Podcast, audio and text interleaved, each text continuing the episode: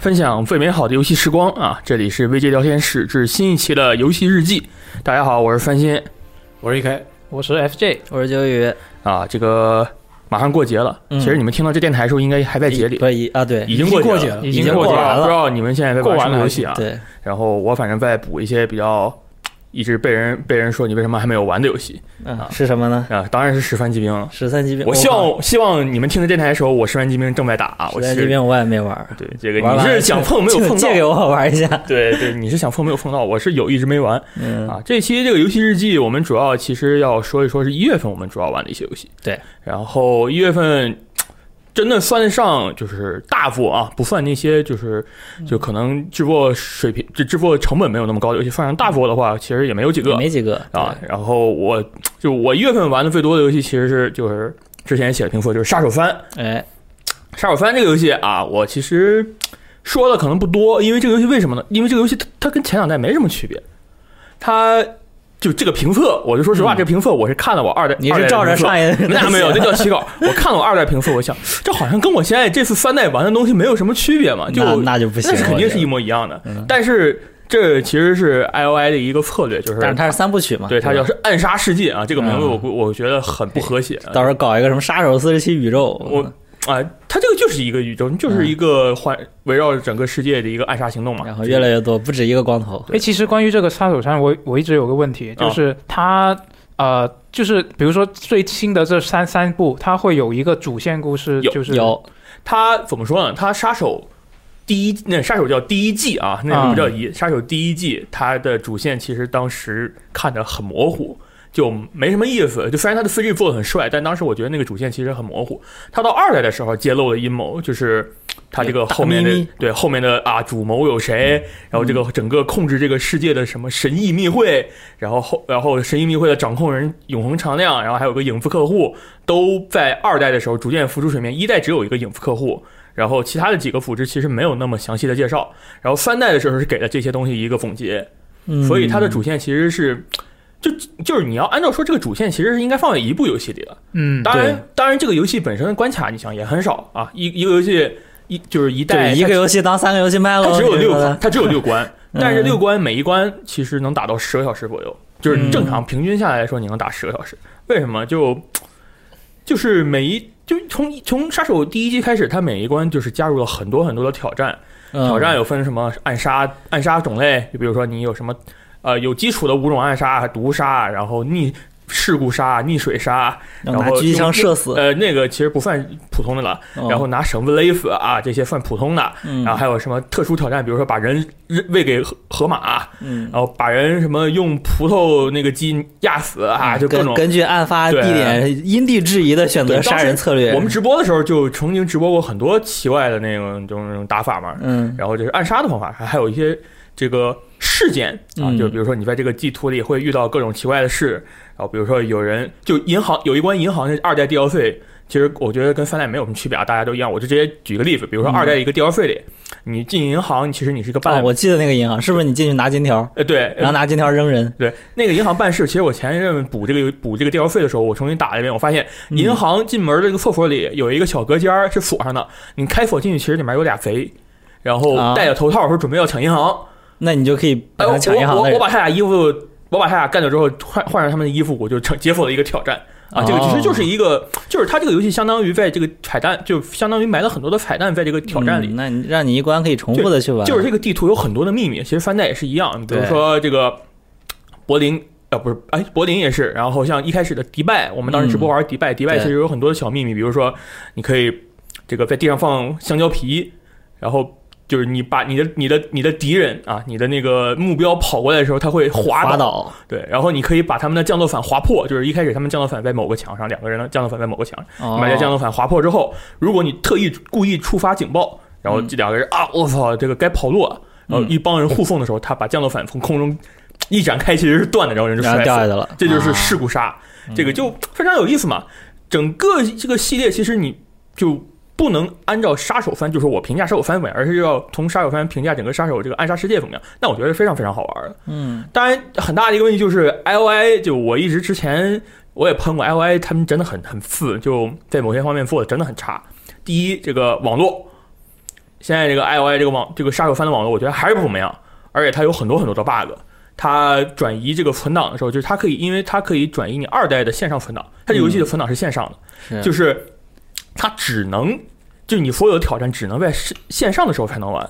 哦，你离线的时候，你什么都干不了，你只能进去一两眼摸黑进这个关卡里，然后能看到目标，你也不知道有什么挑战，你挑战挑战目录打不开，这么严格？对，你就把这个人杀完，退出，然后游戏这这一个这个关卡从结束之后，游戏会告诉你，因为你没有联网，所以你看不了挑战，你就正常打完了这一关。那你不能什么离线玩，然后再同步存档不能这样的吗？它必须得同那它在线上挑战会不会变？就是每天挑呃，战不一样它挑战会加，然后他有会删的。就是之前二代的时候，我记得 I O I 有一次就好像是因为某个挑战完成条件过于过于苛刻不是苛刻，就好像有问题，啊他们把这个挑战直接删掉了。啊？就他们会根据这个进行调整，但现在玩家很担心，调整玩家很担心是什么？因为这个线上的这个东西，你也不可能永远保证它就一直开着服务器。啊，对啊，就一旦这个游戏游服务器关了，嗯你，这个游戏基本就是一个百分之三十的半成品都不到的东西了。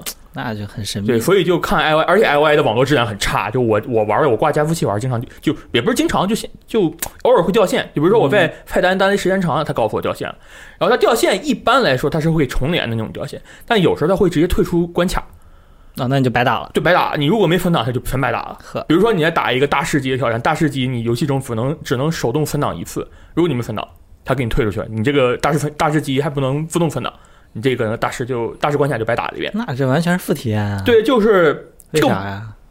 他们想搞这个就是无就是全球联网无缝连接嘛，就是为了保证你的这个东西你是可以从一代、二代、三代一直继承过来的，但其实只能从二代继承到三代，因为嗯这个发行商的问题。然后让你可以在各个平台，比如说你 PS 的东西可以同步到 PS 五上，就是你 PS 版的杀手番打打，哎，我哎我 PS 五到了，嗯那我把 PS 五的杀手番下下来，哎，我直接可以同步我的云存档，就这个哦线上的数据，这其实很好，但是他们的技术很差。然后还有一个问题是，他们现在有很多的 bug，就比如说我这个某一个挑战打完了，这个挑战不解锁，嗯，怎么打也不解锁，那怎么办？就没办法。没办法。然后比如说最严重的，我现在遇到一个奖杯 bug，我现在杀手番奖杯就就是白金白金的那个奖杯就差一个，嗯，就是那个奖杯是一个挑战，那个挑战我已经完成了，但是它不解锁，呃，挑战解锁了，奖杯不解锁，就各种这种 bug。那这你除了删删存档就没别的办法了是吗？你删存档，你删本地存档是没有用，你要删线上存档，但是你删线上存档你是没有办法复原的。啊，我所有的挑战打过的挑战，几百几千个挑战全部会删掉的。哇，就为了拿这个奖杯，我现在不，我不可能那么干，我不可能为了一个白金奖杯，我抛弃了我整个打了几十个小时、几百个小时的线上存档。嗯，所以现在这个就等，只能等他们修复，因为现在有很多人遇到这种问题，不只是不只是 PS 平台，就是我看 Epic 也有成就，然后他们嗯 Epic 也有遇到的，然后 Xbox 也有遇到的，就很多人都遇到这种这种问题。就他现在给你的很多体验是很差的。我其实不建议现在就入手，因为还有一个问题，它没有中文。对，没有中文，他说是要首发之后两周更新中文，这个不是他说的，是淘宝的哎奸商说我不知道从哪里透露这些，可能零售商、那上游零售商透露消息说，啊但是现在发售到现在有两个星期了吧？翻中文没没有？更新中文啊。对淘宝奸商 淘宝的消息不准确。然后再加这个啊有 bug，然后服务器也不怎么样。嗯，我现在也不推荐，但是这个游戏其实我是推荐什么时候玩？就是比如说它出了一个三部曲打折合集，它现在不打折。特殊年度豪华版，对，它现在是你可以买三代原价买，嗯。二代的 DLC 就相当于一个二代的，因为它是最大的一个优点就是它你可以在三代里玩到一代的图和二代的图嘛。嗯，三代一代和二代的那个相当于 DLC 的那个东西也没有打折，但是他以后会打的特别狠。就之前杀手这个游戏就打折也挺狠的，就除了下一代，上一代立刻就白给也不。用说下一代，卖了一个月他就开始打折了。那再等一个月那等一段时也没准也间啊，有开。始打折了。所以我觉得那个时候玩是最好的。就这个游戏是我觉得，我总结一下，这个游戏是我觉得我玩到现在，除了《乾隆电影》之后啊，就没有了啊。《乾隆电影》之后，嗯应该是最有意思的，是就是那种潜入游戏了。嗯，就是它讲究的不是什么动作性的体验，而是就之前有个人跟我说说杀手不好玩，嗯，是因为它其实就那么多杀人方法，但是这么多杀人的方法，你很难自己玩能发现。你需要不断的对一个地图进行探索。其实你想想，就比如说某一个沙盒地图，它其实内容也就那么多东西，但有很多东西你看不见，你你你就是你找不到。你找到的时候，你会觉得啊，这个真的很有意思。那杀手其实也是个这样的游戏，就是你找到这个东西的时候，你会发现这个东西非常有意思，而不是说它一共一百个秘密我都能找到，所以这个游戏没意思，而是因为你正常只能找到十个秘密，但你不断的探索，不断的去挖掘这个地图，你能找到剩下九十个秘密，我觉得这个很有意思。啊，其实它是一个非常精巧的那种小地那种那种沙盒的地图，呃，现在这个 i i o i 说这副杀手番这个首发的销量的一个数据是他们啊现在最好的，我也我觉得也没其实也没多少。之前那个杀手一第一季第和杀手二，我觉得销量也不怎么样，我个人认为是销量是不怎么样的。嗯，这次杀手番，反正他们这个游戏做的很没有问什么问题，这个网络出的差一点，然后没有中文，但游戏本身的素质很棒。其实，如果你可以就是跨过这些客观的问题的条件，就比如说你中文没有中文没有问题，你英文可以看得懂，然后网络质量其实你挂伺服器也也也也能玩，也是很不错了，就体验已经很不错了，比杀手第一季好很多。你其实现在买一个杀手番也是可以的，就是在春节啊，你想一天钻一个地图，六天分六个地图，剩下哎一天休息，然后就开始上班，多开心！行，可以，挺 好。而且我觉得这这这个杀手三第三呃，就是有一个让我觉得还不错的地方，就是它的第二关还是哪关，在那个城堡里对，面，在那个英国的那个达特穆尔好像是，对就是一个庄园，对嗯在那个它城堡里面，你一开始是可以就是打干干掉一个侦探，然后你假装成他，然后进去发现里面有种凶杀案，对。然后你可以作为侦探去破案，这个我觉得设计的非常这有意思。就是这次的这个也是暗杀故事嘛，它每一代都有一个就是那个故事叫任务故事，其实，然嗯后这次的故事少了，但是它很多的故事其实那种短的故事都放在了挑战里，其实它嗯相当于它内容其实是没有少的。是然后在这些这些这些公布出来，就这些放到明面上，我们这个就是任务故事的这些故事都很厉害。嗯，重庆的那个有三个故事里面有两个我特别特别喜欢，我觉得做的很有意思。然后你像这个英国的这个侦探线也很有意思。对。就说明他们对这个玩法还是走了心的，就是他们是他们的在设计方面是没有问题的，对很厉害的。就技术方面是稍微次一点，但是其实，在游戏本身的技术表现上是很强的。之前鼠毛也评了他们的游戏的一些就是画面表现啊、帧数表现啊嗯这些非常专业的名词，大家可以在我们网站去找这个文章嗯啊，就是分析了一下整个杀手这个杀手番在技术方面的表现。其实是他们在就游戏本身技术上做的很好，但就是网络质量可能做的很差，差稍微差了一些啊。嗯其实还可以，我是一这个这个一月份基本上这个游戏打了。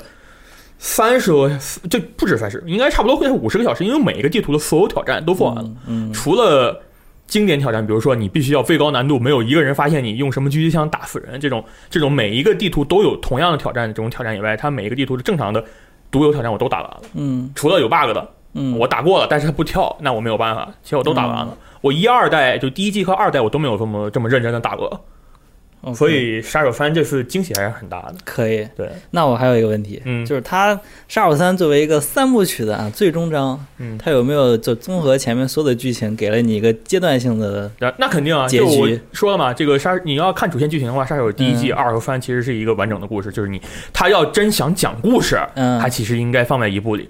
但嗯其实故事只是杀手的一个点缀，我是这么认为的。就是你从一二第一季二和三这个表现来看，地故事只是点缀，地图的设计才是最有意思。嗯，就是它其实你一一个，如果你没玩过三部的话，你一口气玩下来，其实也是会给你讲一个完整的故事的，对，而且玩法还不错，阴谋论嘛。就是没中文啊，嗯我们就推荐你或许再等一等，体验会更好对。你如果可以跨就是跨越这些条件的话，你可以现在就买，没有问题，我觉得没有问题。可以，然后这个一月份啊，就是我我是这么认为啊，一月份两个大幅，两个嗯真正的大幅，可以就是海外大幅，一个是杀手，杀手三，另一个是啥呢？哎，就是恐怖游戏灵媒，没错啊，其实你说它大作，我觉得它也没多大哎，就是受关注度嘛，因为啊，那是那是哎就是 Xbox 首发之后，就一开始本来能以为能在去年就是首发之后能玩到灵媒，但是你看延期了。对。就这款游戏，你刚刚呃给这个杀手三做了这个购买推荐，那我觉得灵媒这款游戏是不需要为它做这个购买推荐的，为什么呢？为什么呢？因为它在这个 XGP 游戏库里面，哦而且它只登录呃 Xbox 主机，然后还有 PC 是吧？它只登录 Series X 和 S，然后还有 PC 还有是吧？PC 没错，这三个平台。那我觉得以这这三个平台作为主要玩游戏的人来说，它没有 XGP 订阅的可能性，我觉得还是有的，但是比较小。不会真有人买了 Xbox 不定 XGP 吧？对 这个我知道我必须得用这个恶这个无聊的这个这个这个，我知道有一个人就在我们编辑部，啊，是吗？是我？哇，这人不行啊！他不买是因为他可以蹭别人的，但是所以他没有素质很买。他碰到谁了？差，蹭了我了。啊，是那难怪。嗯对，所以我觉得这个游戏你根本就不需要做这个购买推荐，就嗯你你通常你有这个 XGP 就试一下就对了。对啊，我觉得这个游戏，首先我要说一下，就是我自己并不是一个啊、喜欢玩恐怖游戏的人，但是我玩了这个游戏以后，我会觉得这个游戏也还不错，就是我我是觉得有一些人就他一听到这个游戏是恐怖游戏，他就连试都不去试。啊比如我那我觉得对于这款游戏来 说，你只敢看哦。就可能会比较可惜。嗯，就我觉得他反正是在这个 XGP 游戏库里面，嗯然后你也有 XGP，我觉得你值得试一下。但是我那天不是没有试啊，我直播的时候试着看了一眼，然后就我已经很。努力了，但是我那天差点睡着，呃，这是怎么回事？你给我解释一下我。我先问一个问题：为什么你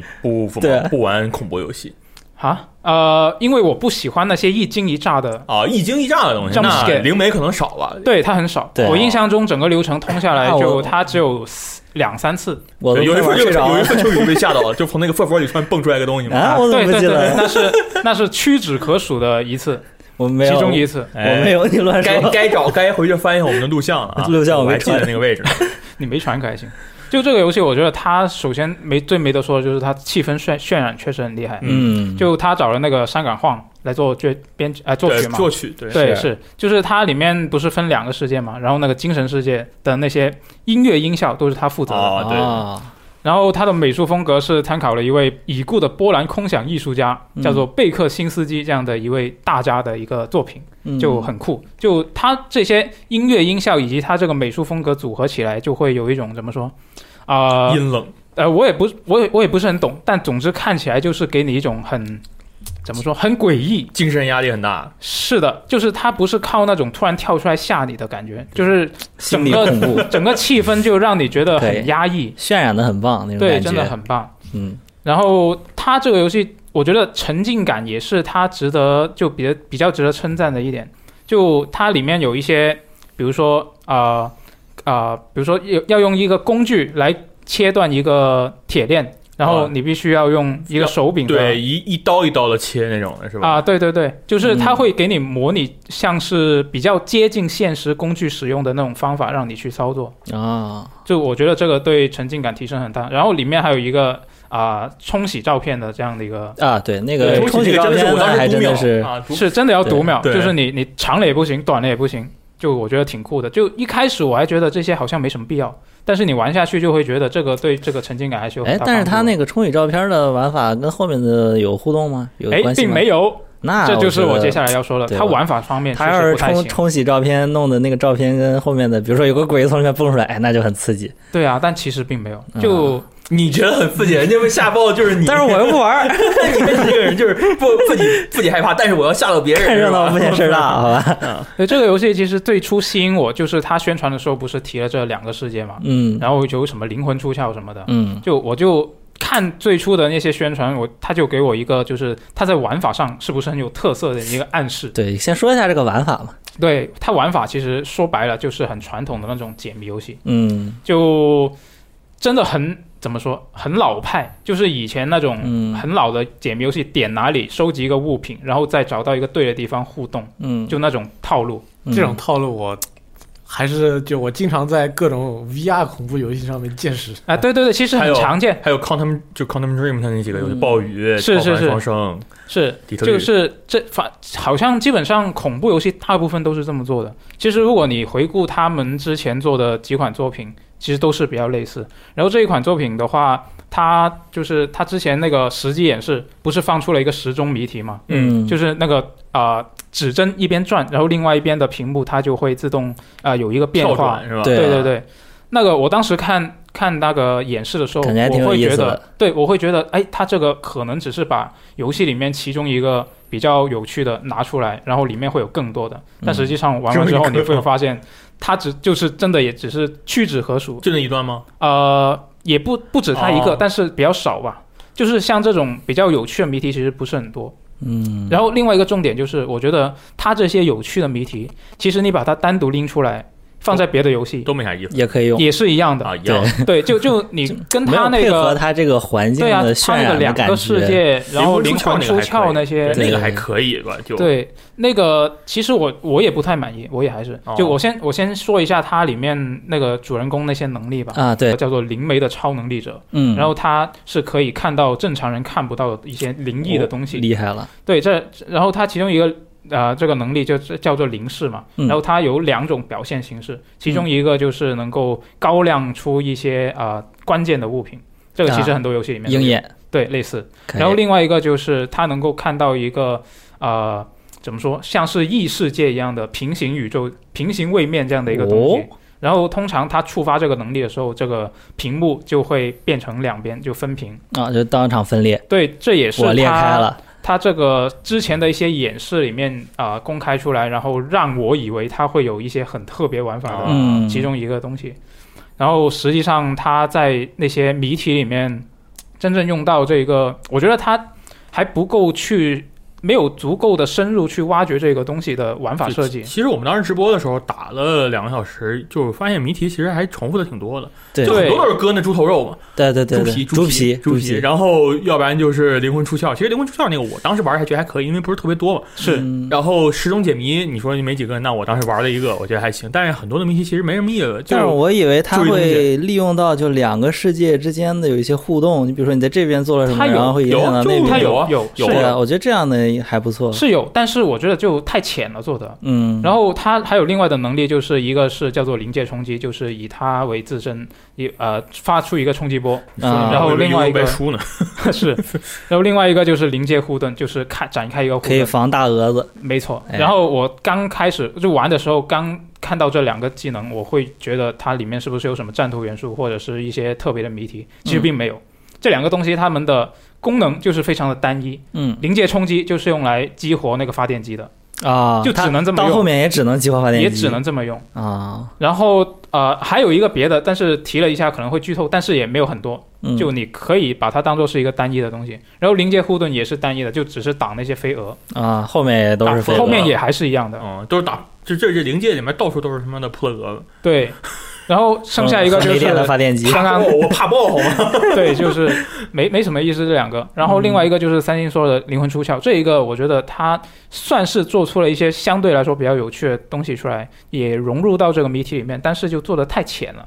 就它有两个功能，我觉得它这呃灵魂出窍，第一个是物质世界那边有障碍，人过不去的时候，嗯。你可以灵魂出窍，然后从精神世界走过去。嗯，然后因为这个两个世界是互相关联的嘛，对，然后你在那边改解开一些谜题之后，路打通了物质世界这边，对对对，啊。这个路可能就打开了。然后另外一个就是，它灵魂出窍解除的时候，它可以瞬间回到本体的位置。对，那这个功能就可以用来瞬间，就是说短时间内在两个距离比较远的物体之间互动，快速的互动两个东西我。们当时开发电嘛，就是用这招儿，对吧？对把楼梯打开。是那我觉得还行啊，挺有意思的。听起但就是就我体体验完整个流程下来之后，它里面的谜谜题就太简单了，一直是这样。嗯，对就呃，它也有一些花样，但是难度不够高。就是怎么说呢？太太简单了，还是、哦就作为如如果你是对这个解谜玩法比较有要求，你会觉得这个游戏没什么意思。那剧情方面呢？剧情方面，我觉得还行。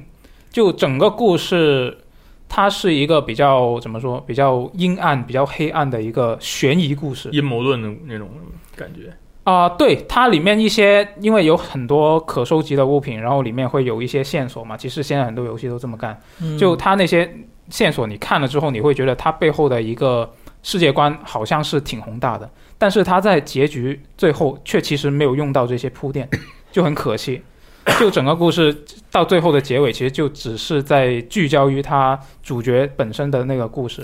就就我们当时看这个游戏的开场动画，嗯，嗯其实就是一个，就是一个非常神秘的那种开场动画，啊，对，就是看不懂，二就有一种二战之后，然后什么复联啊，感觉是一堆纪录片的混剪。对对对，就是什么 像对人体实验那种。嗯然后是我们玩的时候，其实没有发现任何这样的东西。对对，是吧？你你从那个片头你就看出人体实验是吧？对，就有那种感觉。没错，它确实有这样的元素，但是它剧情里面根本就没有用到这些铺垫。就是其实是相当于一个大世界观下的一个人的人的故事。嗯，但就我我这么说，可能有一点点剧透。就它本身主角的故事肯定是跟这个有关系的，但是他没有说，他没有往继续往下展开。只能看文献。你看了，他也没有展开，他只是一些他只是全部都是铺垫。我所以，我就是在怀疑他是不是打算出个续作或者 DLC。啊，就如果他后续能够把这个故事讲完的话，那我觉得这个故事还不错。但如果他就这么这么没了，那我觉得就不行。就我觉得应该还可以吧。这次他们说啊，我们这个发售三天就已经收回了宣发和研发成本，当然这肯定包括 FGP 微软给的这个啊这个费用。是当然，我觉得对于他们来说，做个续作很有可能。对我对，能赚钱也很希望。干嘛不继续做呢？对啊对？是，我觉得这个如果他的那个故事能够讲完的话，我觉得他应该能够这款游戏能够取代他之前那个《层层恐惧》，作为他这个工作室的最强代表作。可以，那我们也出一个灵媒三部曲，灵媒第二季，对啊，我觉得可以。灵媒第三季，啊是，所以一开始我也说了，就是如果你有 XGP 的话，这个游戏真的玩一个没有。关系的，对吧？对代表一下。就不要不要说你不喜欢恐怖游戏，你就不去试。我觉得这个游戏应该是不喜欢恐怖游戏的人也能也也能够接受的一个类型。也能坚持下去的类型。对对嗯对，就起码我就自己就是平时不玩恐怖游戏的人，然后我觉得也可以。吓爆啊！还好没有特别吓爆。哎，我就我觉得我它觉得还行其实是一个。悬疑风的，更多是惊悚对悬疑的。对，其实它更主要的一个重点就是你会想知道这它故事接下来要发生什么。嗯，就是它其实是一个在恐怖的包装下的一个剧情导向的一个，对，然后它它剧剧情情其实也没没没，它剧情里面因为不能剧透嘛，我也不能说太多，但是它就是你觉得它剧情的对你的引吸引力怎么样？就他有没有推着你一步一步的想继续往下走，一直走下去的这种感觉？有很吸引，直到他真正最后的结局出来，我确认他哎说完了。之但是前我都啊想、一直想玩，但是就是你可能走到最后发现好像也没啥，对，就是这那个结局，我觉得太就没有高潮的感觉。啊，打打开了宝箱发现哎就这个本，身也就是慢吞吞这种这种风格，其实嗯呃，开头比较慢，但是后面中中中后段开始，它的剧情展开还是挺啊，就我的意思是挺有人物啊，它这个整个的节奏、人物的节动作是几，其实我觉哦，得是是很慢吞吞的。对我怀疑是因为它采用了那个固定摄像机的视角，，对，嗯，然后可能走得太快，它就会不太不太好。对，然后我们当时用 F x 玩，其实这个游戏优化不太行，对，呃在主机上不我觉得不太行。就两个世界之后，它的画面其实是是有就是有有一点卡顿，嗯有一些点掉帧。有点卡，PC 就问题更明显，其实哦，就可能还得看的配那你知道为。什么吗？你是因为没有三零八零，没错，确实是我用的是幺零电台，要。不然把你的三零八零抽了吧？我不凭什么呀？自己花钱买的。对，其实刚刚说到这个优化问题，确实是应该提一下的，就是它连 x S 叉上的表现也不是很完美，呃，而嗯，且 PC 上就更明显了。就是我觉得问题是在于它同时渲染两个世界，哎，对，它分屏的时候，它应该该是两相当于渲染了两倍的画面，对，肯定的。对对，就很辛苦在跑的，所以这个也是其中一点。然后刚刚说到它剧情方面，我觉得如果你是比较喜欢那种很黑暗的以及一些比较悬疑的故事，那嗯应该会喜欢这个故事。就假如它之后能够说完的话，嗯然后它在呃游戏的中后段，它在叙事上会有一些比较有趣的表现。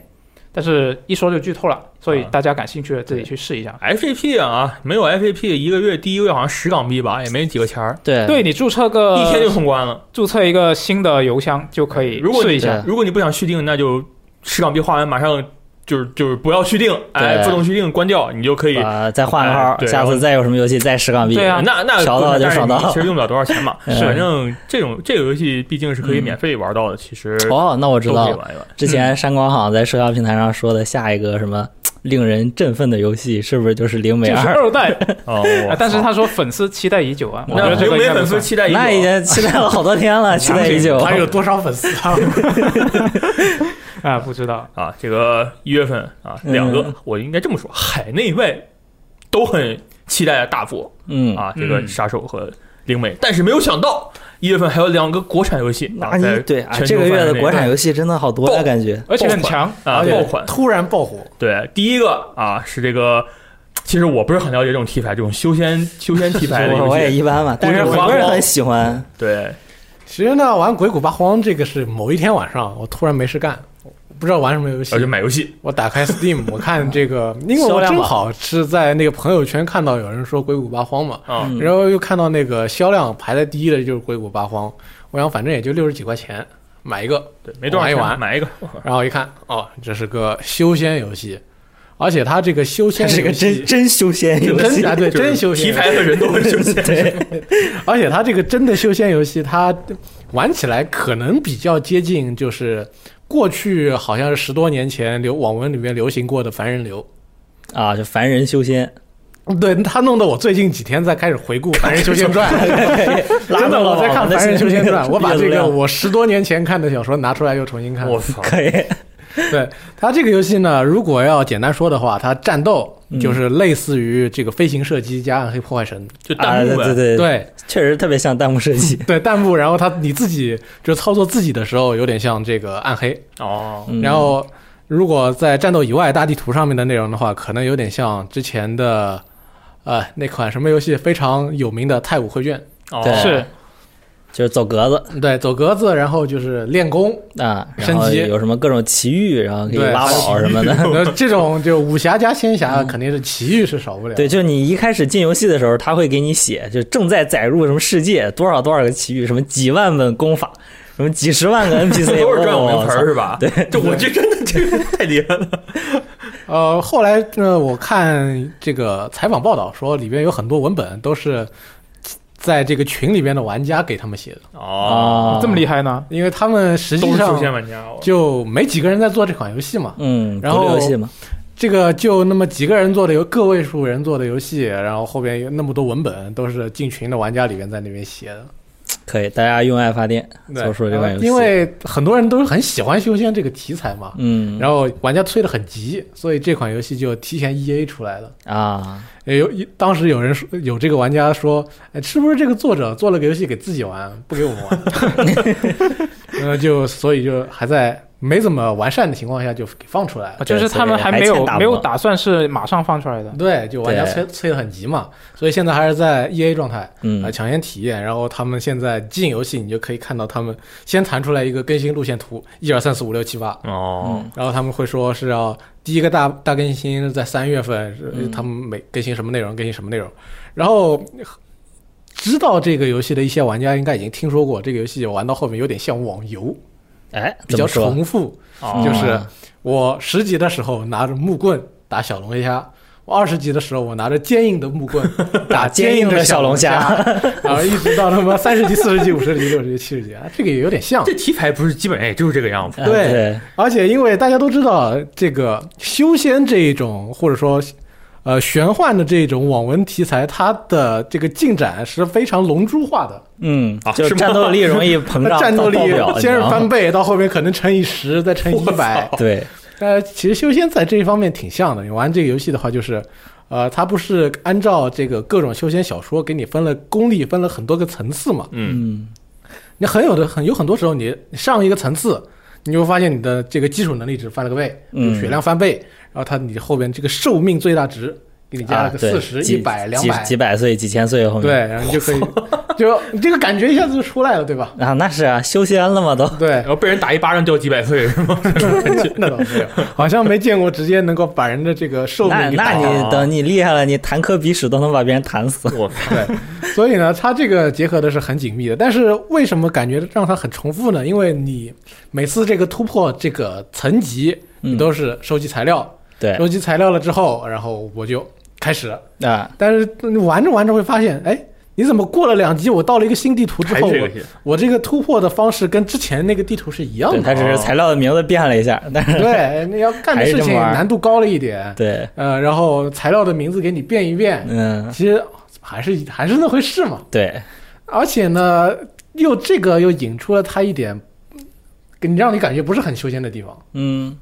比如说啊，我们在不少这个修仙小说里边会看到，你在低等，你在刚入门的时候，嗯呃修修炼了一本什么功法，嗯那这个功法你一开始只能修炼到一两层啊，等你修为高了，那你就能继续往下练。比如说这门功法可能陪着你这个一辈子，嗯，你等级你这个修为越高，你用出来就就越厉害。就厉害啊，但这个游戏不太一样啊，因为它里边没有武器装备，也没有法宝这种东西。对，就只能修炼功法，对，跟你这个战斗力有关的就是你的属性跟功法。嗯 那么它的就是他的做法就是让你不断的进了阶段之后就换新功法。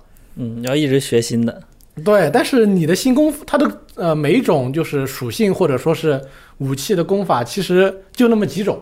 嗯。你换了一本新功法，可能比如说我射出一排扇形的火球，嗯。我换了个我我升了个这个层级以后，我换了本新功法，嗯。那它的基础的属性就是这个我射出一排扇形火球，它射程长一点；威力高一点，然后多一颗，啊，嗯，就是让你有一种这种网游好像也没有特别强嘛。换了个地图，就像是网游开了个新版本一样。啊对嗯我我我也是刚玩这个游戏嘛，其实这也是我想问的，它后面真的就是啊、多一个火球，射得远一点，这样全部都是重复的吗？这些功法。它有参悟嘛，就是参悟就是可以让你有多加词条，刷词条，词条。哎这个我也体验。了。啊、比如说降 CD 降呃加攻击力，或者说嗯。再加射程，再加这个火球之类的。嗯，那还是就是一个写词洗词条的过程，没有什么质变。嗯。我不是说啊。就是说能够在外形上面看出来的变还是比较少的，但是它你要跟网游比的话，网游我们大家大家可以理解，你开了个版本，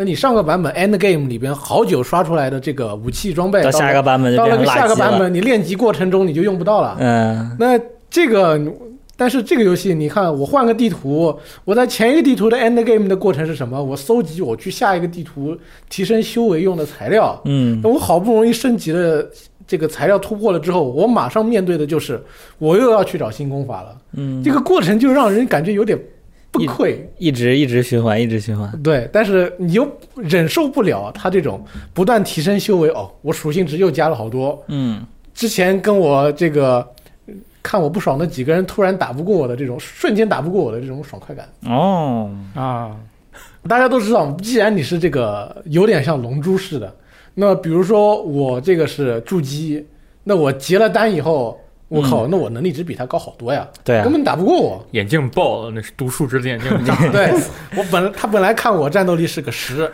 我升了两级，我战斗力现在在他眼睛里面是一千，那他怎么跟我打？那根本打不过我嘛。然后你就爽到对，这种感感觉就爽到。啊，而且他有一套这个人际关系嘛，就是跟你有仇的人追杀你，跟你关系好的就可以，呃，有偶尔会过来跟你叙叙旧，或者送你点材料什么的。听说还会背叛你。啊、对，这个还能跟找人跟你结成道侣、结啊异性，结婚一起飞仙，然后跟你双修，双修，哎，而且你可以找好多个道侣陪你双修，满世界双修。这个很有问题。我呃，而且我现在就是，当你这个修为高了，比如说你现在已经是一名元婴期的高人啊，突然我想，哎，这个练练功好像有点没劲了吧？那怎么办呢？我回到最初的那些地图嗯去找这个外形，它的魅力是最高级别的，小姑娘，那那个外形级魅力级别是最高的啊嗯，去找那些修为低下、初出茅庐的修士。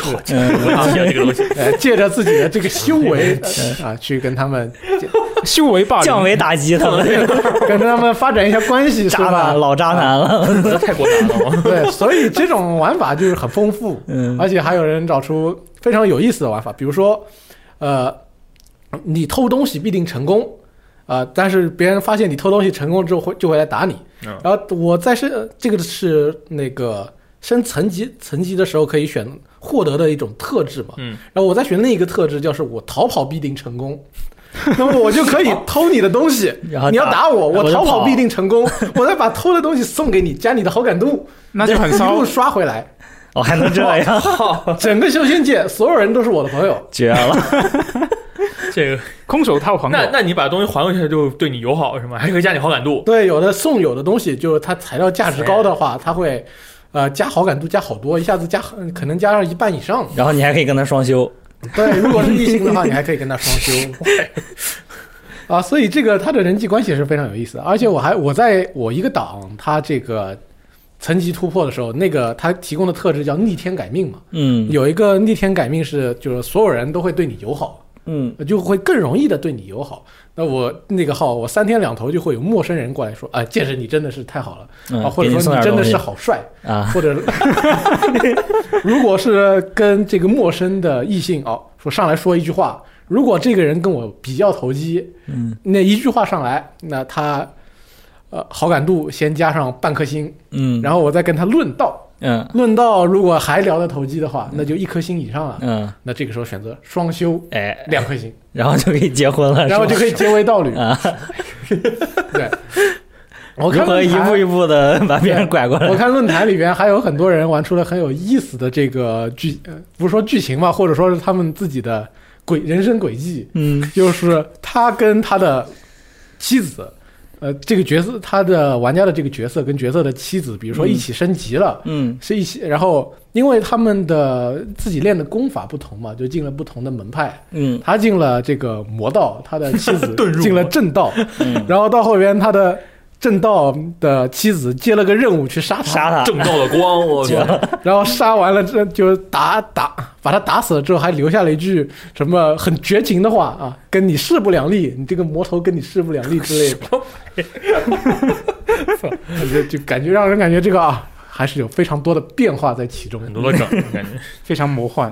对，哎，我觉得这个游戏对我的吸引力可能还是他刚刚提到的这个呃功法的部分，就是我会很享受那种不断的洗练那些词条，最终洗练出一个极品。哎，那你很适合玩人王啊，真的吗？真的。对，但是你这个游戏的问题是你好不容易洗练出来了，你接下来就得换了。对，因为我才刚开始玩，我听你这么一说，我就有点失望了。就是如果他一到下一个地图，马上就把我洗出来的这一套全部淘汰，哎，但是你可以再洗，你一直洗就一直爽，对不对？其实倒也没有那么夸张。有的，比如说有的功法，如果你洗出来的词条特别好，你可以用上，你可以在下一个层级不用，然后到再下一个层级再换掉。啊嗯，可以多用一一段时间，对，但是最最终还是要换掉的。而且我发现它洗练那些词条，它是就是不能换成别的词条，就是它只是同一个词条的数值高低。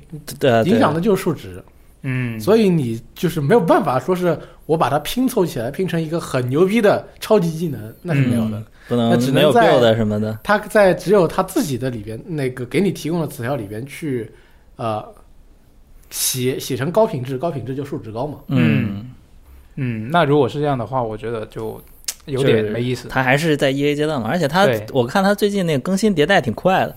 对，天天半夜更新，每天天天半夜更新。对我昨天看他还只有什么几个四个存档位，第二天突然变成了十个存档位，然后跟我说更新我们更新了存档数量什么乱七八糟的。嗯，因为为什么呢？因为他们说是为了赶在春节期间抢一波这个玩家嘛，让大家对春节休息。贺岁档是吧？对，所以他们现在可能是每天就睡四五个小时我这样靠真修仙注注意身体然后就疯狂工作，就改呃改 bug 加内容，制作人也修仙，玩家也修仙，对游戏里也修仙，我操疯狂修仙，可以。所有人都在修仙。打破第四面墙了。所以说他们这么爆肝，我也是希望能够在春节好好休注息。意身体，对好吧？后边呢还会开很多很多的内容，对，嗯然后不知道什么时候会开这个创意工坊，但至少他们把创意工坊啊这个也写在了这个更新的履历里是吗？这个路线图里面。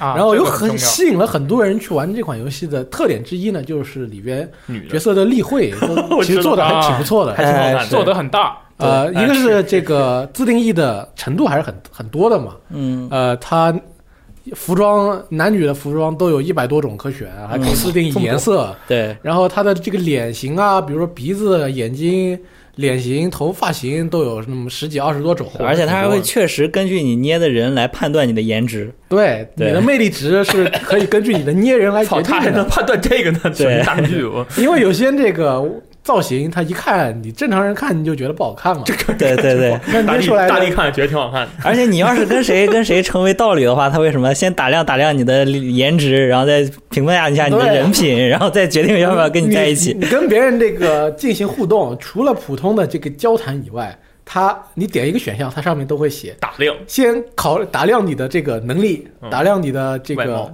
外貌，打量你的是还有人脉之类的啊，对，性格，然后接下来最后跟你说，对方决定接受还是拒绝你的请求。是的，看脸的游戏，啊，这个时候就觉得哦，我实力强，嗯他就是不敢小视我。长得帅还是有只有用的。帅哥才能生存的修仙世界是的啊。然后这第一个，这个《鬼谷八荒》是第一款一月份对，这爆的一个国内国产游戏，对对这个游戏现在是 E A 状态，不过呃，同时在线的玩家我看这几天可能有十八万那么这个多，多呀，我相当之多。哇，太可怕了。嗯所以说我玩了这个游戏也是一开始一两个钟头，我觉得特上头，后来发现有点重复之后有点冷淡下来了，但是还是受不了这种能力值暴修仙涨的这种文化的，状态。对，而且它还有之后还有各种更新啊。对，对，所以大家就希望可以以加一个双修的过程。啊就可以，我这个就算了吧，那你这个就不太行啊这个这个这个过了。啊！所以大家也可以看看着它一步一步的成长起来。现在买也行，等它 E A 结束买之后，E A 结束之后再买也行。嗯对，你可以看着它成长，是吧？你也是游戏制作的一部分。对，另一个游戏，你看，你看，也是 E A 阶段啊，嗯国产游戏大爆啊，Steam 这个秋雨玩的非常多，对，就天天天都在玩，就没有玩别的游戏了，我靠这个一月份都没玩别的游刚戏候，出来的时候，我就什么的天天在那玩，从早玩到晚。对我说正风肯定要，这这这这不请你吃个饭啊，是那吧得请啊！啊回去就找他请我吃饭。啥游戏啊？是这个戴森球计划啊，这个游戏其实是那个发售之前，因为我们要播这个游戏嘛，而且是我们的那个好朋友 Game Run Game 发行的这个游戏，现在他们有然后中名了，加没了啊，是吗？加没了加没了还行，加没了，加没稍稍加没该该上该上那个该报太空船了，我绝了！现在叫加梅拉游对戏。加梅拉嘛，可以，那就是我们在加梅拉游戏的那个鸡翅大佬啊，他也来我们这儿录过很多电台。然后他在这个游戏发售之前呢，就给了我一个码，然后他给我那个码的同时，他跟我说：“我警告你，这个游 这个游戏这个厂商警告没实锤，我跟你说，你一定要管理好你的时间。我已经好几天没睡觉了，然后我现在盖到什么戴森云了，然后随后跟我说了一大堆什么我听不懂的专业术语，然后巴拉巴拉说你去玩一下试试，然后等那个明天发售了帮我们播一下。我说好，那我就去玩一下。然后我发现那个鸡翅大佬啊，为人耿直，果然没有骗我。对 你是没时间干别的，你也几天没睡觉这，个游戏确实是让我几天没睡觉了。我靠，这个游戏真的是，我因为我也玩《鬼谷八荒》了，我觉得这两个游戏真的是干的程度简直是不相上下。就先说一下啊这个游戏《戴森球计划》，就大家看到这个名字，肯定一开始想到什么是戴森球？哎，你们知不知道什么是戴森球？呃，之前我当时我也直播的时候念过一段非常长的介绍，就是大概的意思就是，就是你在这个太阳系生存啊，你地球上的这个能源啊，什么树啊、煤啊，早晚会烧完的。那你等烧完了怎么办呢？你就要充分的利用你们这个星球的这个太阳的能量。那你怎么利用这个太阳能量呢？你就做一个球啊，把这个太阳给它包起来，然后你就可以吸收这个太阳的所有的能量了。那这个球就叫戴森球。那这个游戏呢，就是最终的目的呢，就是让你造一个这样的球，把你的那个星球的那个恒星啊，给它包裹起来。那就是这个东西，也不是说造就造的嘛，你得从零开始。一上来你就是一个这孤独的机器人飘荡在你已经不是从零开始，你都是机器人了，就是我，我是从另外一个宇宙啊，遥远的国度来的 卑鄙的外乡机器人，好吧？我飘到了这个一个未知的领域哈，然后降落在了一个荒以广袤无垠的星球上，然后这个时候只有我一个机器人带着一个着陆舱，那我的目标是星辰大海啊，我就要从从基层干起，一步一步脚踏实地的来造我这个球。那这个这个可以一开始就可以看到我们这个星球上啊有什么铁呀、煤呀、铜啊乱七八糟的东西，然后呢我就呃需要什么搭建我的工厂，然后呃一开始呢可能是从最简单的，你造个什么什么，把你就挖点铜矿啊，然后把那个铜矿加没了，练练成什么铜板儿啊，然后把那个什么铁块炼成铁板儿啊，然后再把什么铜板儿和铁板搓到一块儿，弄成个什么什么什么磁铁呀，然后这一堆东西，然后直到你能造出来第一个叫这个游戏它的那个呃研发的目标哈，就是你需要造各种颜色的小方块儿，然后这个小方块儿这个美其名曰叫什么什么矩阵，各种矩阵，什么信息矩阵啊电磁矩阵啊，就就矩阵就行。无所谓，反正都是小块块儿。对，然后那个你造戴森球呢，就需要这些块块，相当于是研究资源，你需要就不断的迭代着你的研究资源来造那个戴森球。然后呢，最开始是可能先让你造一个小蓝块块，然后小蓝块块的那个制造方式就比较简单，可能就只需要铜矿和铁矿。那这个时候你的那个呃，你那个生产线啊就非常好搭，你可能只需要一个一个铁矿跟一个铜矿，然后你炼铁炼铜，然后把它们凑到一起，就可以做成这个蓝色的小方块了。但是就这个游戏啊，它越往后，它需要你的素材量就越多。那越复杂是吧？对，然后你的那个生产线啊就越复杂。它玩的是什么呢？其实本质上就是你不断的搭建你的工厂，优化你的生产线，作为一个超级异星资本家来来把你的那个生产产能拿到最大化。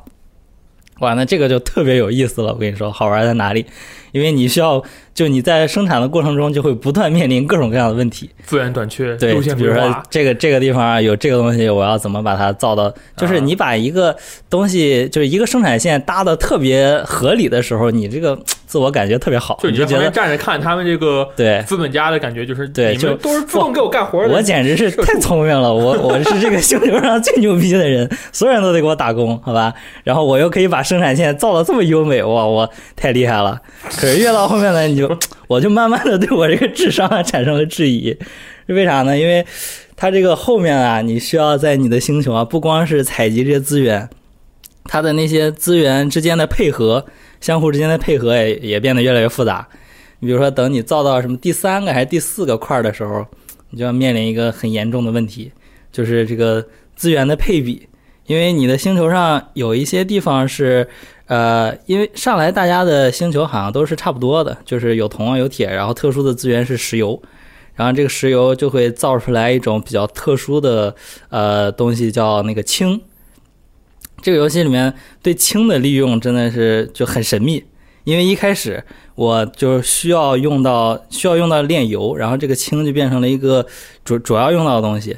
然后，但是一开始呢，这个氢非常的缺，我就只能，呃，研发了一个东西，它就可以把我的两个氢变成三个氢。然后前期我造了一大堆，但是等到后面，就是等我发展到下一个阶段的时候呢，这个氢啊就需要我开采大量的油，然后我就需要用到大量的油，但是这个油的副产物就是氢。然后到第二个阶段，这个氢啊就变得特别特别多，然后瞬间就爆仓了。然后等第三个阶段呢，然后我又需要大量的氢，然后这个氢又不够了。然后就就非常考验你，就来回来回折腾这些东西，然后你可能每到一个阶段，下一个阶段你就要不断的去优化前一个阶段的各种东西，你要把运输线对所有的运输线你可能都要再调一遍，然后你这些东西你可能都要把它把它就是再规划的更合理一点。但是呢，我前期就这个游戏第一次玩，谁知道你后面会发生什么？我前期都是乱盖的。然后等到后面，我那个星球上就横七竖八的全都是那个乱七八糟的运送材料的那个那个东西。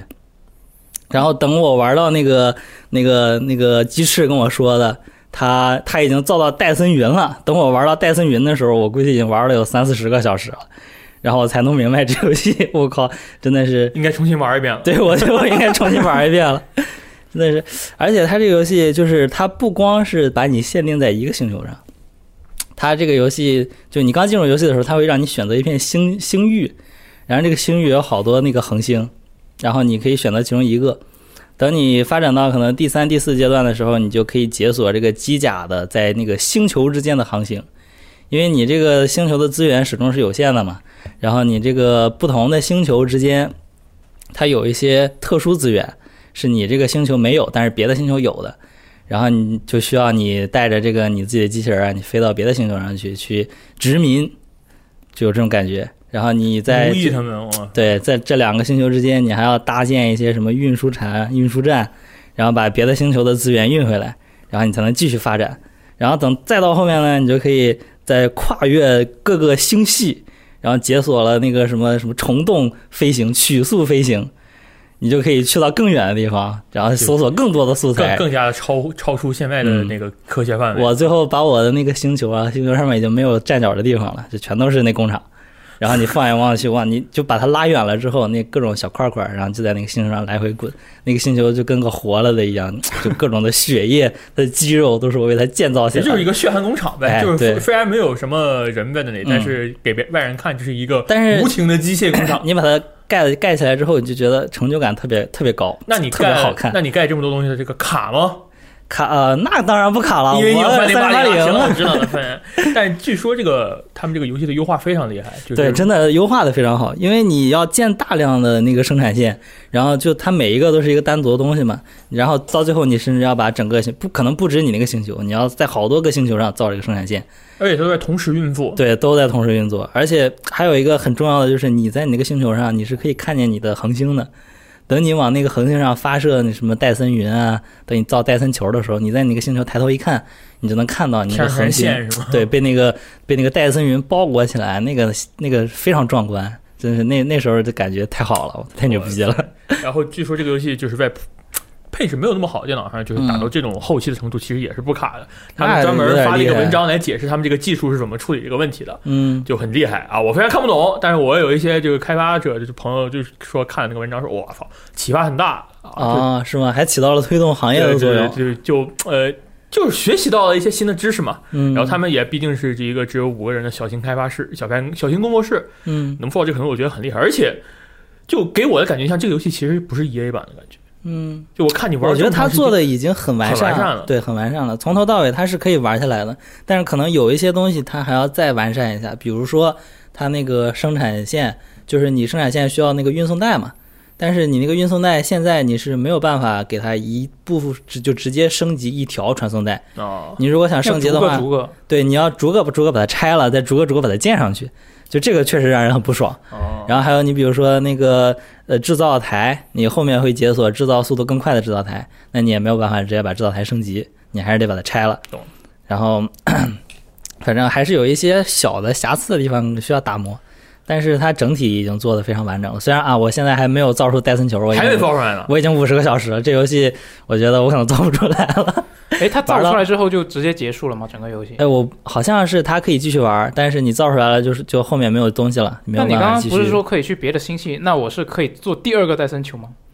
哎，你这个问题问的很好，没准可以。啊，那这又得五十个小时，加油我天呐，星际迁移无穷无尽。太牛逼了！他们也发这个路线图，就是之后我们要更新什么，比如说还要更新战斗啊，这个我估计都是很后期的东西。还有战斗呢？对，他现在还是一个以建造运营为主的游戏。现在唯一看起来战斗的就是往天上发射那个戴森云的那个大炮，对，biu biu biu biu biu。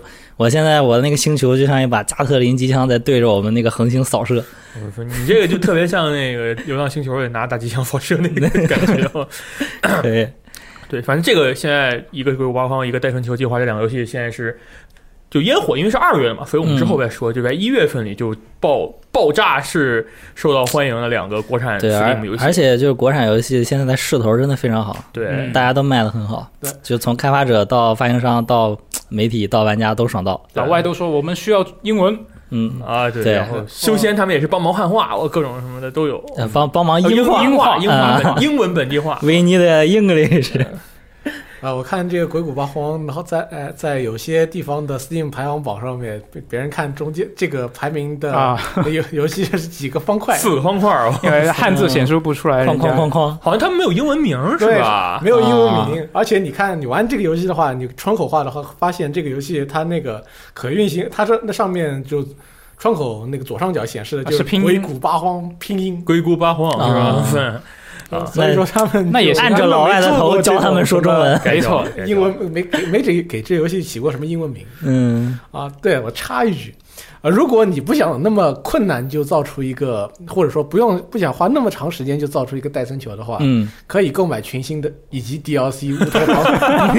可还行，花式安利。可以，啊，这是四个游戏，其实是已经正式发售了。对，然后最后还要随便稍稍稍的说一个，一月份月末进行了一次测小型范围封测的一个游戏啊嗯，这这个游戏叫《生化危机 Reverse》啊，可以我不知。道听到这个，啊。听说你对这个游戏评价特别高，我对这个游戏评价其实是因为我对它的期待很很低，嗯，就超出了期待我。问一下，他跟那个安布雷拉军团比怎么样？啊，他比安布雷拉军团好，就 M 加军团好玩安布雷拉军团没有意思啊，他就是一个，就是安布雷拉军团，一是他的手感很怪，那个时候 Capcom 也没做这个生化二番的这个重置版嘛，然后他这个整个游戏的这个安布雷拉军团这个节奏也我觉得也不太行，然后他的人物长得也贼贼他娘的丑嗯啊，就整个游戏到后来就爆死了。当然，我先在这儿大胆预测，生化危机 Reverse 很很快没有人玩的。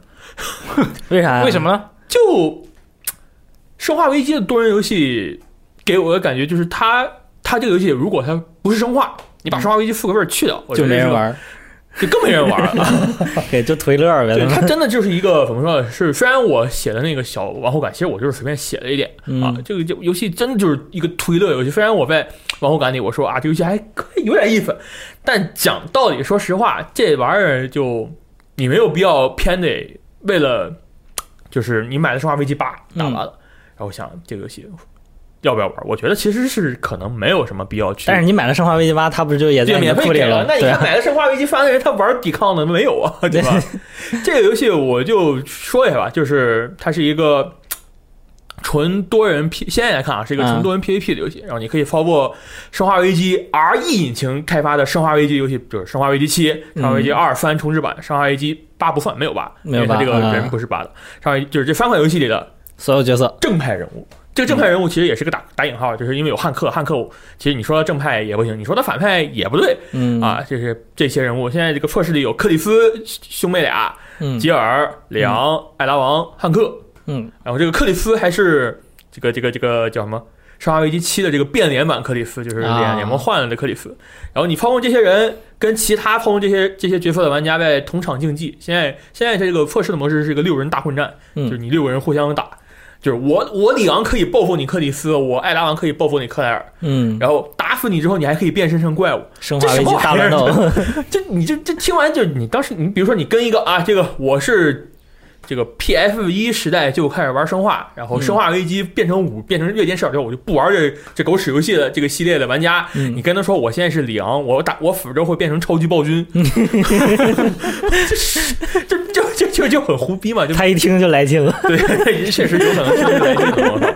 我死了之后可以变成那个那个复仇女神，拿火箭筒去追杀艾达王是吧？就完全不搭边儿的东西啊！这个其实就你听这个这个这个这个这个这个这个介绍，其实它就是就是很胡逼嘛。他也嗯现在也没看出有什么剧情的剧情的这个感觉，就有有可能有剧情，就说啊，我们这个是个虚拟实验。啊，大家都是带着 VR 玩的，对对，带嗯就是都是假的，所以你个画面变成那个美漫风格啊，都是都是很合理啊啊，可以，这个游戏是这样，现在这个测试是一张地图，是幻影市一楼警察局，嗯然后地图上散落的各种东西，包括草药，嗯，包括变身用的毒品毒病毒。病毒。啊，然后包括特殊子弹，啊，特殊武器，对，特还有一个特殊武器，特殊武器的子弹和更强的武器，嗯。然后每个人呢，每个角色呢有一个主武器，有一个特殊武器，嗯，还有三个技能，两个主动，一个被动，好，就其实跟他们角色的本身设定是很有关系的，比如说克里夫是大铁拳，我操，那是啊，然后艾拉王是扔一个飞一个爆炸弩或者是飞飞踢，嗯。然后克莱尔是扔出他的那个小摩托车的那个那个那个电发电机，啊，摩托车发电机反正都是他们个人独有的技能。然后嗯武器也是他们个人独有的武器，就是你在打生化这三部这个 R E 引擎 for 的生化里面，你就能知道他们这些都会用这些武器，比如什么武士之刃的手枪，比如什嗯，么海军什么什么什么手枪，这些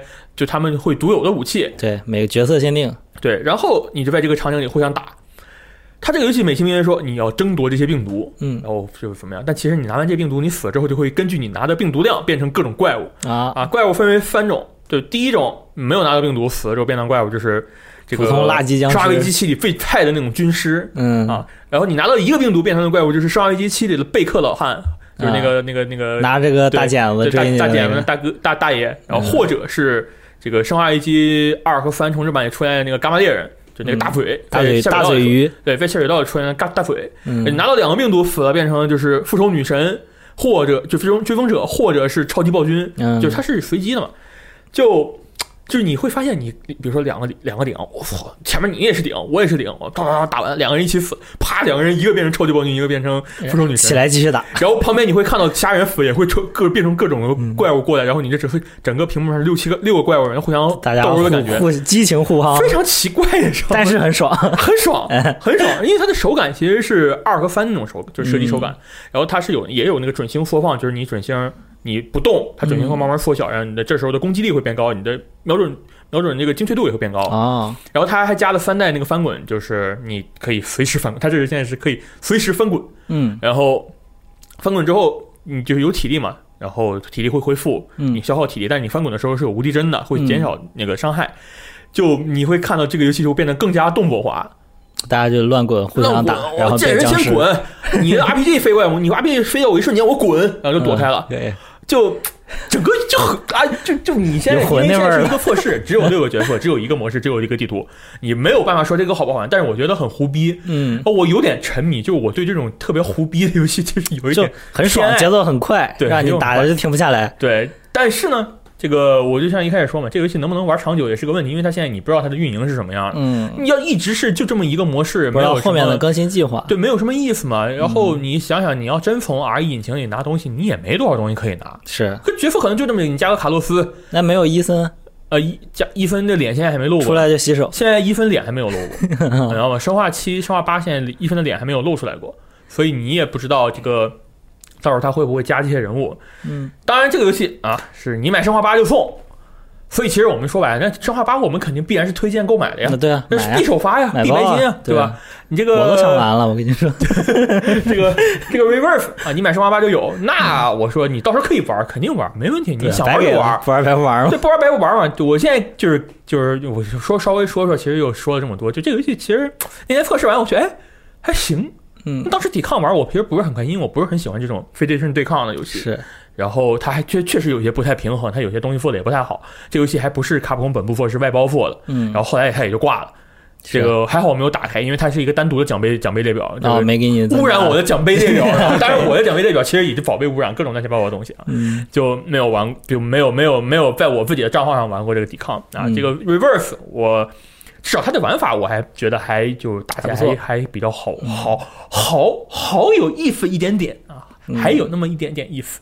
就不知道啊，到时候这个五月份卖了，先把先肯定先把生化八打了，就没有哎不不会有人先通关了再不会有。人像玩 COD 一样买了 COD 先打多人不打单人吧？啊，不可能吧？这这 COD 我觉得很正常，对吧？COD 我觉得很正常，但这个生化危机我觉得不可能吧？啊，嗯大家就是到时候啊买了生化八，到时候玩一玩试试就可以了。这个这个这个 Reverse 肯定之后还会进行一两次测试吧？我觉得还有三个月才卖呢，嗯，测试一下啊，大家到时候试试也是可以的。可以试一下，对对，啊，今天这个电台主要就是讲了四个游戏和一个测试测试版啊，然后我们今天讲的也讲也讲了挺久了。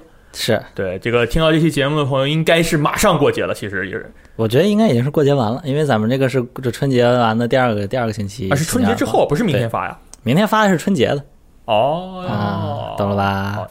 所以这个我应该是你们快回来的时候听的。我操，那你可以等到下去放假什么清明、这这有点远了。清明节的时候可以玩一下。行，我谢谢那个时。候沙友番肯定打折，我跟你说。啊可以对 这么明美远都想好肯定还在 FGP 里，没错，然后带春球和这个鬼谷八荒肯定有啊，更新随时都西玩啊，对。啊。这个到时候清明玩一下。啊，对对对对，清明游戏推荐环节，反正这个如果是春节之后这电台的话，那我就就就先先把话放这儿。先把话放这儿，然后就说春节快乐。这可能晚了，但是大家春节快乐啊！嗯，今行，年都过得更加牛逼幸福一点，哎。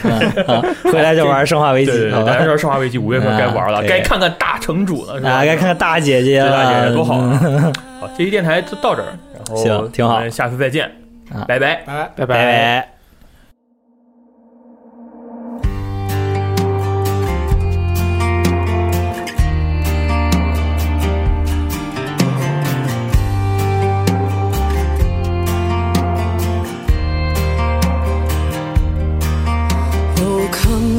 day spring from on high, and cause thy light on us to rise. Disperse the gloomy clouds of night, and death's dark shadows put to flight.